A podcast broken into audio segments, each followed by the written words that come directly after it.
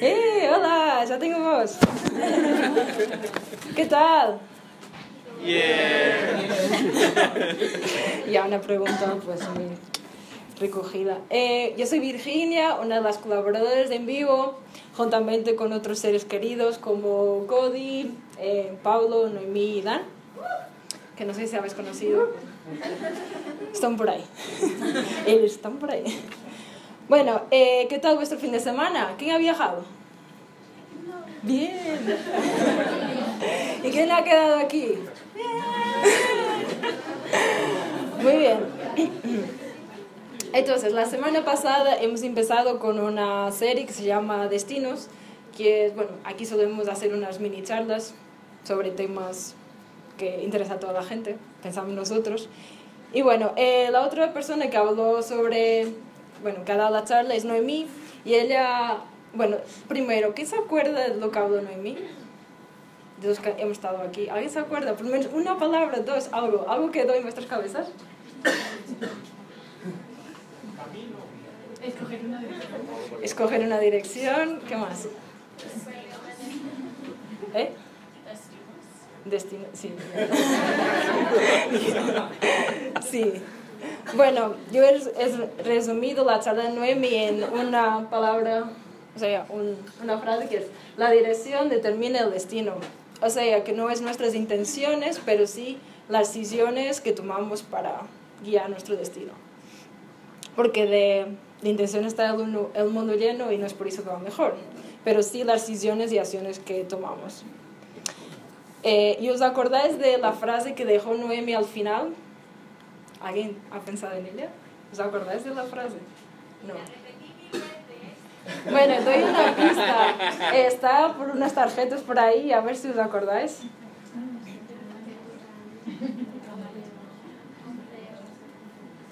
Bueno, ¿en qué ruta andas? ¿A dónde te lleva? Ella como planteó esa idea de que reflexionemos sobre eso. Y se, normalmente es algo que solemos cuestionarnos y si no lo hemos hecho, es buena idea hacerlo. ¿Por qué? Porque hay muchas etapas en la vida que solo se puede vivir una vez. No todo es recuperable, algunas cosas sí, pero las cosas importantes muchas veces no. Y siguiendo esta línea de pensamiento, hay algo que a todos los que estamos aquí nos gustaría ser. ¿Alguien quiere intentar adivinar?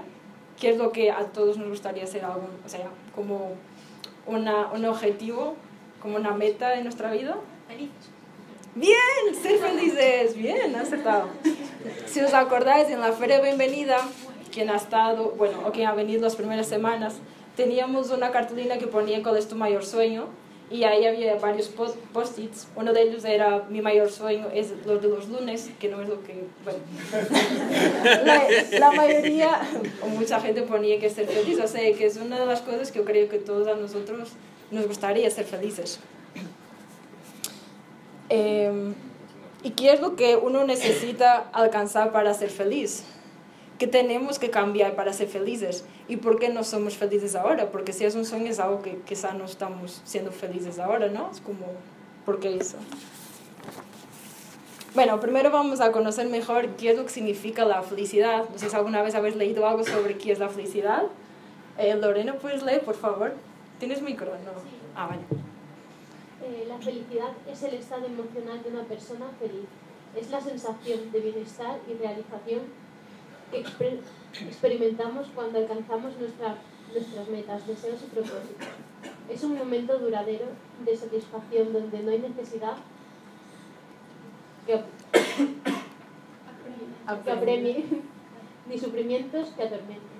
Muchas gracias. Bueno, como me gusta mucho la psicología, y sé que algunos de los que estáis aquí la estáis también estudiando, he estado leyendo algo sobre la felicidad y he encontrado un estudio hecho por Martin Seligman o algo, no sé cómo se dice bien, que es psicólogo y escritor estadounidense influente en el campo de la psicología positiva y definió cinco elementos para lograr alcanzar la felicidad y el bienestar. Es un modelo PERMA. Es muy fácil de memorizar, yo creo. Eh, bueno, en inglés está en inglés, pero en español la traducción, la P sería emociones positivas, que creo que aunque no seamos felices en todo momento, pero necesitamos de tener como emociones positivas durante el día. Y si no lo tenemos, pues deberíamos de tratar tenerlas, como el placer, la ilusión, em, la alegría, inspiración, ilusión, cariño. Y a medida que nuestro pesimismo disminuye, podemos lograr alcanzar pues, la felicidad y calidad de vida también. La E han traducido, ahí veis atrás de esto, ¿podéis ver? ¿Leéis bien lo que está ahí en inglés? Bueno, bien, es que no. Acá aquí parece pequeñito.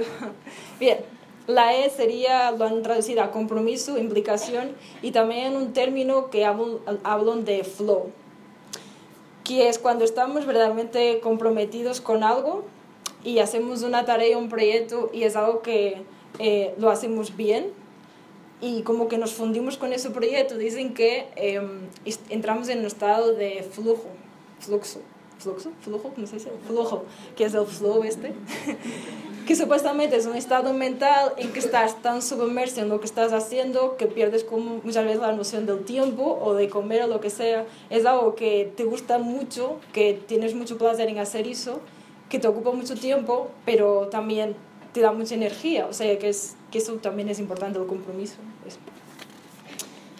La R la han traducido a relaciones positivas y como seres humanos, seres sociales, necesitamos de tener buenas relaciones eh, personales con los demás.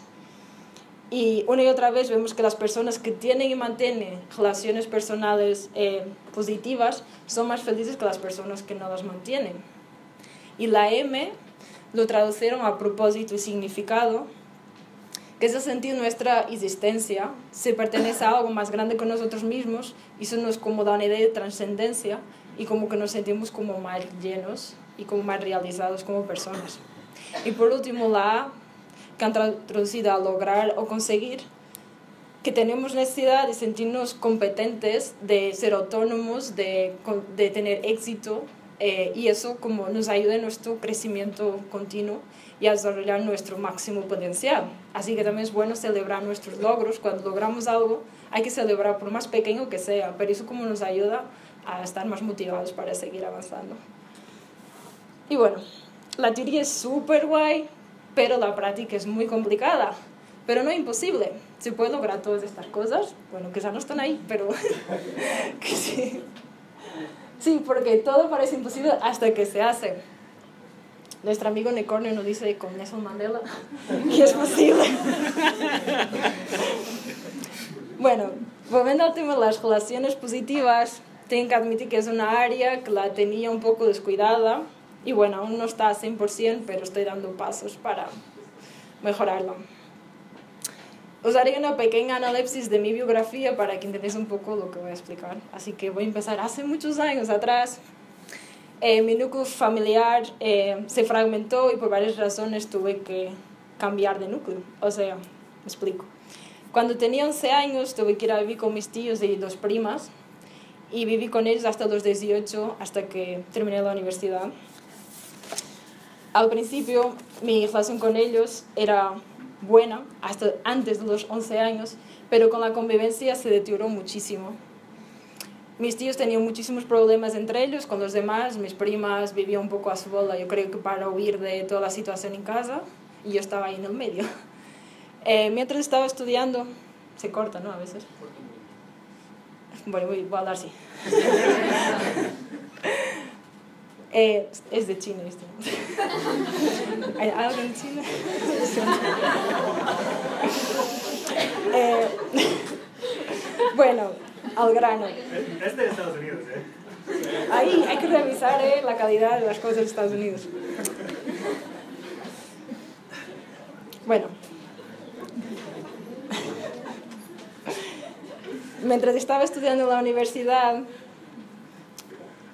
eh, estábamos como mucho tiempo sin hablar, podíamos estar meses. Entonces, la verdad es que no, no era bueno. Ni yo hablaba con ellos, ni ellos hablaban conmigo. Y iba muy poco a casa había como una gran desconexión.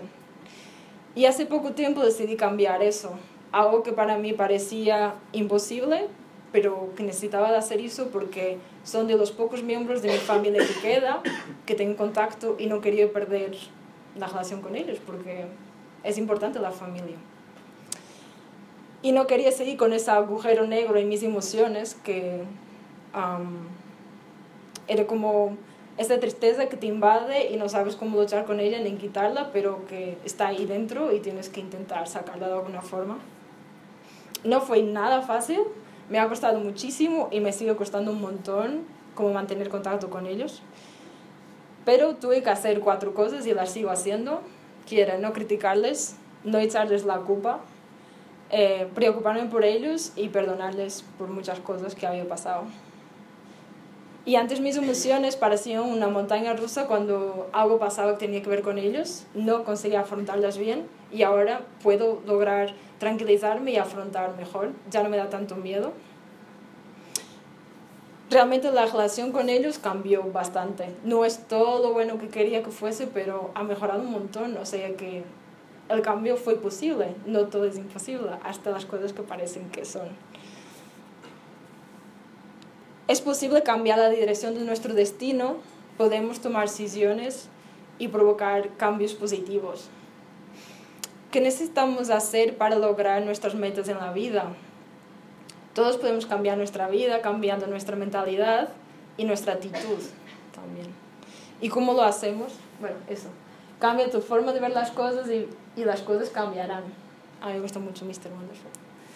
Um, ya me gusta mucho, parece algo bastante mm, normal, pero a veces no tenemos esto en cuenta y a veces realmente cambia nuestra forma de ver las cosas y como que todo tiene una nueva perspectiva. Y bueno, siguiendo en esta línea, muchos de los que estamos aquí creemos en Dios y hemos establecido una relación cercana con Él. Eh, muchos quizás los que estáis aquí no, pero si queréis saber más sobre eso, podéis hablar conmigo, con otra persona, pero no te quedes con la duda de qué es eso. O lo que vamos hablando ahora, podéis preguntarnos cosas. Menos mal que las tienen numeradas. Siguiendo con la idea, nos orientamos por la Biblia para conocer mejor qué decisiones debemos tomar y qué ruta debemos de seguir. Y vamos a ir al libro de Romanos, que es, fue escrito por el apóstol Pablo, uh, dirigido a una iglesia en Roma. Eh, eso, el capítulo 12, versículo 2. Lorena, por favor, otra vez. No se amolden al mundo actual, sino sean transformados mediante la renovación de su mente. Así podrán comprobar cuál es la voluntad de Dios, buena, agradable y perfecta. Muchas gracias. Bueno, al mundo actual yo ahora mismo lo defino con tres palabras y no son positivas. Corrupto, injusto y desigual. Realmente no me quiero amoldar a él, pero podemos hacer pequeñas acciones para cambiarlo. No es solo quejarnos, hay que tomar decisiones y hay que actuar. Necesitamos tener mentes abiertas y en total renovación para que podamos adaptarnos a los nuevos cambios. En este versículo también vemos que la voluntad de Dios para la vida de cada uno de nosotros es buena, agradable y perfecta. Y eso para mí es la felicidad y el bienestar que podemos alcanzar. Pero hay demasiados pensamientos, circunstancias, situaciones que nos impiden liberar nuestra mente, eh, esquivar problemas y tomar decisiones. Y vamos a ir a otro libro de la Biblia que está, se llama Proverbios, que hay una frase que resume un poco un punto crucial en nuestras vidas ¿Qué es esto? Lorena, por favor. El prudente ve el peligro y lo evita. El inexperto sigue adelante y sufre las consecuencias. Gracias. Bueno, ¿qué significa ser prudente y qué significa ser inexperto? Prudente, como dice el nombre, es una persona que piensa antes de actuar y mide también los, los riesgos posibles que hay de hacer una conducta o la otra. Entonces, adecua su conducta de acuerdo con las circunstancias y el inexperto, que también se puede traducir como simple o ingenuo en algunas partes, de, bueno, en otras versiones de la Biblia. Y es el contrario, obvio. No, no suele anticipar, eh, no suele, le cuesta como prever determinados problemas y muchas veces actúa sin pensar y con impulsividad. Creo que es bastante obvio estas definiciones, pero muchas veces tenemos claro que tenemos que ser prudentes, pero en muchas áreas de nuestra vida somos bastante inexpertos. Eh, eso. Estaba buscando esa otra. Porque actuamos con, con alguna inmadurez y después nos damos cuenta más tarde, pero que en ese momento no fuimos capaces de prever determinadas situaciones. ¿Y cómo podemos adoptar la postura del prudente? Como mencionó Noemí en su charla, hay determinadas situaciones en que podemos prever un poco el futuro con un 98% de probabilidad de acierto, de acertar. Eh, un caso típico que nos podemos identificar como estudiantes, si no vas a clase ni estudies, ¿qué va a pasar? ¿Quién sabe? no apruebas. A no ser que, bueno, tengas poderes para adivinar las preguntas, pero creo que no. La mayoría no. O otro típico es si estás en en una relación amorosa de amistad y algo que no te gusta o que te molesta pero no dices nada, probablemente la otra persona no va a adivinar que estás molesto y el problema sigue. Porque la gente no tiene poder para adivinar las cosas, hay que decirlas. ¿Sí, no? y según, bueno, en esta línea, según un estudio sobre los principales arrepentimientos, arrepentimientos, wow, qué palabra, eso, que tiene la gente antes de morir, que es un estudio que fue hecho por, eh, otra palabra, Bernie Ward, no sé, tengo que poner americanos a decir los nombres. que es, ella escribió un libro sobre este tema porque él es experta en cuidados paliativos de enfermos terminales y va haciendo esta pregunta a todas las personas con que, tenía que tratar y la mayoría, la el principal arrepentimiento era, ojalá hubiera tenido el coraje de hacer lo que realmente quería hacer y no lo que los otros esperaban que hiciera. Y eso pasa mucho. Cada vez hacemos lo que los demás quieren que hagamos y no lo que realmente queremos hacer, porque por varias razones. Yo voto por las decisiones que conllevan a hacer algo y que nos llevará a alcanzar nuestras metas personales. ¿Y tú qué vas a hacer para alcanzar tus sueños? y falta. No se trata de dónde estés, sino dónde quieres llegar. Gracias por escuchar.